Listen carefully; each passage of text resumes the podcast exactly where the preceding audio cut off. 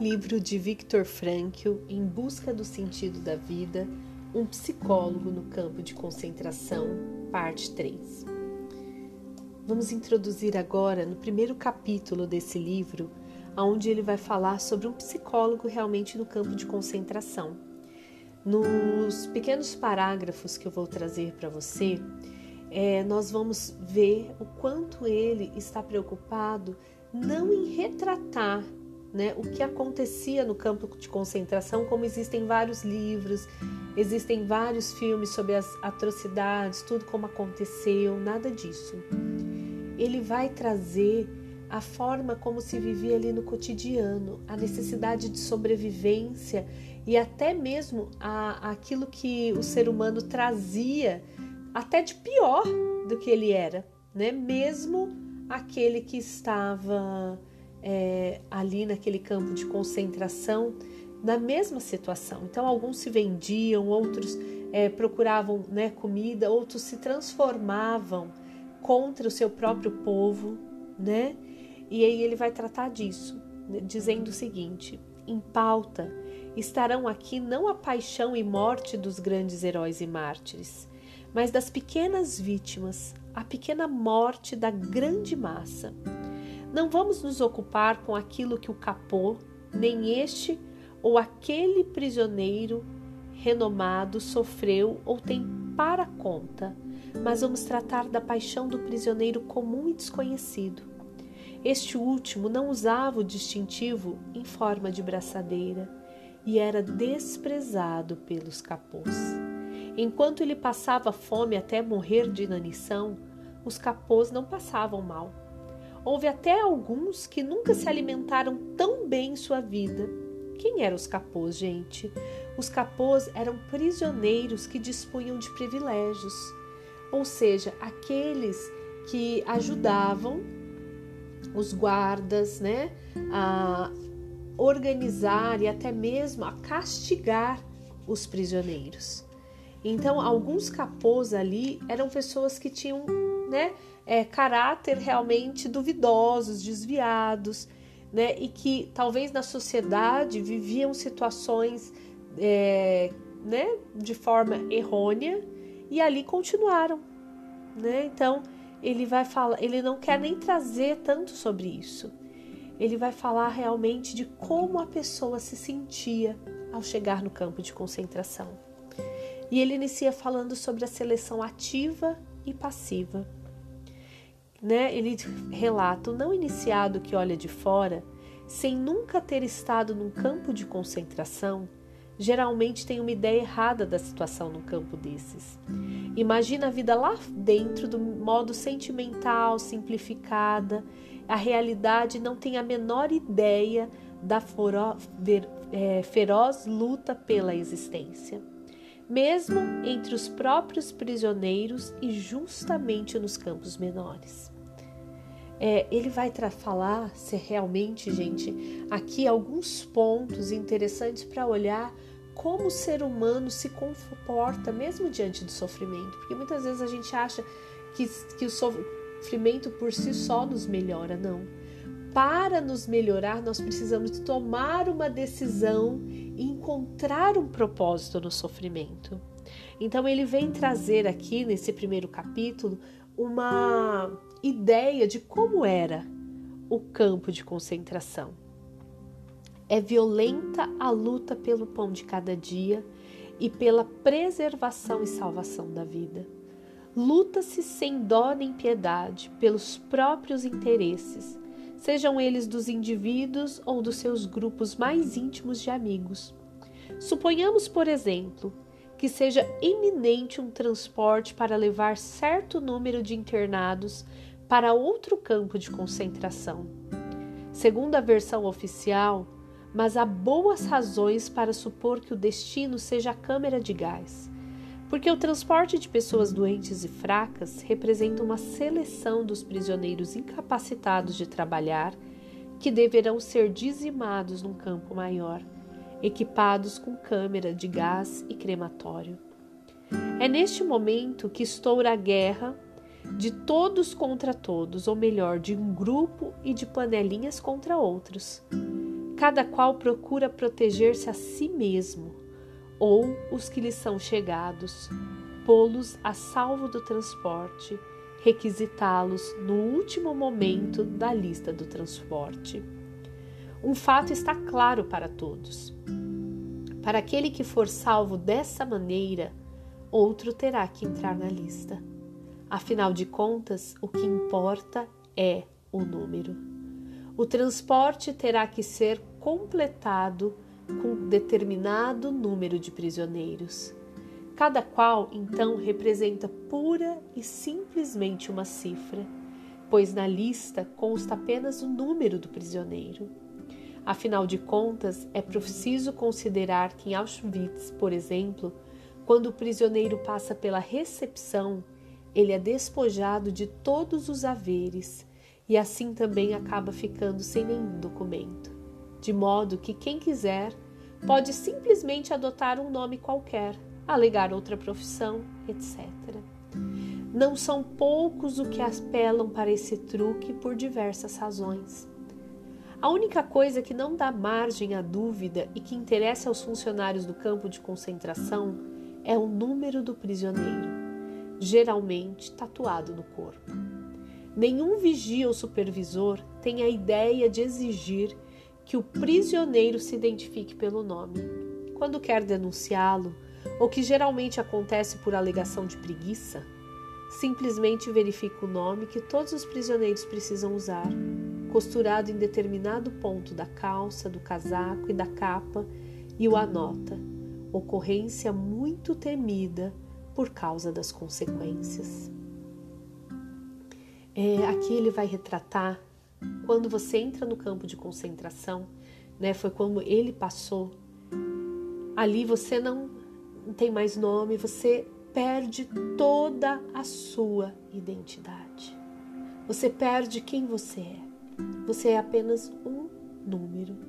Então é nessa condição que Victor Frankl vai trazer a análise desse livro para nós. Ele vai trazer, né, que ele vai fazendo nesse primeiro capítulo, como é, né?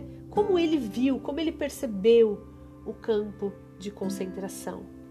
E aí ele continua ainda falando do transporte. Voltemos ao caso do transporte previsto nessa situação. O prisioneiro não tem tempo nem disposição para se demorar em reflexões abstratas e morais. Cada qual só pensa em salvar a sua vida para os seus, que por eles esperam em casa e preservar aqueles aos quais se sente ligado de alguma forma no campo de concentração. Por isso, não hesitará em dar um jeito de incluir outra pessoa ou outro número de transporte.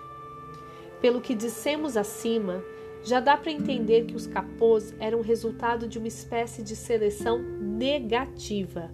Para essa função somente se prestavam os indivíduos mais brutais embora felizmente tenha havido, é claro, exceções, aos quais deliberadamente não vamos considerar aqui. E é interessante, gente, que quando Victor Frankl vem falando, né, dessa questão do ser humano lutando diante da vida, lutando diante da sobrevivência, ele vai trazer que para muitas pessoas, dependendo do olhar, da visão de mundo que aquela pessoa tem, sobressai dela o melhor ou sobressai dela o pior diante do sofrimento. Interessante isso, né? Por isso o autoconhecimento ele é tão importante, porque o autoconhecimento ele nos dá a condição de não reagir diante das circunstâncias, mas de agir, de tomar uma decisão. Vocês vão ver que ao longo desse livro, Victor Frankl vai falar demais sobre decisões. Mas além dessa seleção ativa, efetuada por assim dizer pelo pessoal da SS, havia ainda uma seleção passiva Existiam prisioneiros que viviam anos a fios em campo de concentração e eram transferidos de um para o outro, passando às vezes por dezenas deles. Dentre eles, em geral, somente conseguiram manter-se com vida aqueles que não tinham escrúpulos nessa luta pela perseverança da vida e que não hesitavam em usar métodos violentos ou mesmo em roubar dos inimigos. Todos nós que escapamos com vida por milhares e milhares de felizes coincidências ou milagres divinos, seja lá como quisermos chamá-lo, sabemos e podemos dizer sem hesitação que os melhores não voltaram. É muito bonito ver quando Victor Frankl fala, né, que muita gente boa, que trouxe o melhor de si, morreu ali nos campos de concentração, que muitas vezes se puseram é, em ajuda para outra pessoa, que tinham até mesmo uma certa ingenuidade, então morreram. E ele vai dizer que ele era o prisioneiro 119, 104. Então, Victor Frank, o número dele no campo de concentração era 119.104. Quando o ex-prisioneiro, e aí ele se refere a si mesmo, 119.104, tenta descrever agora o que venciou como psicólogo no campo de concentração, é preciso observar de antemão que, naturalmente, ele não atuou ali como psicólogo, nem mesmo como médico, a não ser durante alguma, as últimas semanas. Cumpre salientar esse detalhe, porque o importante não será mostrar o seu modo de vida pessoal, mas a maneira como precisamente o prisioneiro comum experimentou o campo de concentração. Não é sem orgulho que digo não ter sido mais que um prisioneiro comum. Não fui senão o simples número 119.104. A maior parte do tempo estive trabalhando em escavações e nas construções ferroviárias, enquanto alguns poucos colegas de profissão tiveram a sorte de ficar aplicando ataduras improvisadas com papel de lixo em postos de emergências dotados de algum tipo de calefação. Eu, por exemplo, tive que cavar sozinho um túnel por debaixo de uma estrada para a colocação de canos de água. Isso para mim não deixou de ser importante, como reconhecimento desse serviço prestado. Recebi do, dois dos assim chamados cupons prêmios poucos antes do Natal de 1944. Esses cupons eram emitidos pela firma de construção, a qual éramos literalmente vendidos como escravo pelo campo de concentração. Em troca de cada dia de trabalho de um prisioneiro, a firma tinha que pagar à administração do campo determinada quantia. Cada cupom prêmio custava à firma 50 centavos e era trocado por seis cigarros no campo de concentração, geralmente apenas depois de passados algumas semanas. De repente eu estava de posse de um, de um valor equivalente a 12 cigarros. Acontece que 12 cigarros valiam 12 sopas, e 12 sopas realmente significavam muitas vezes a salvação da morte por inanição para duas semanas pelo menos. Somente um capô que tinha seus cupons prêmios garantidos é que podia dar-se o luxo de formar cigarros, além do prisioneiro que dirigia alguma oficina ou depósito no almoxerifado e que recebia cigarros em troca de favores especiais.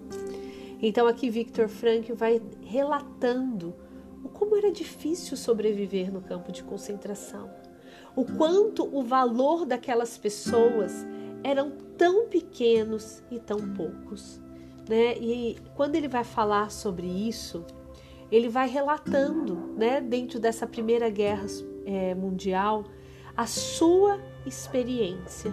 Então aqui ele quer colocar de forma muito clara que um prisioneiro no campo de concentração não valia nada. Ele é apenas um número, ele é apenas um escravo, e mesmo que ele recebia era apenas para não morrer de inanição.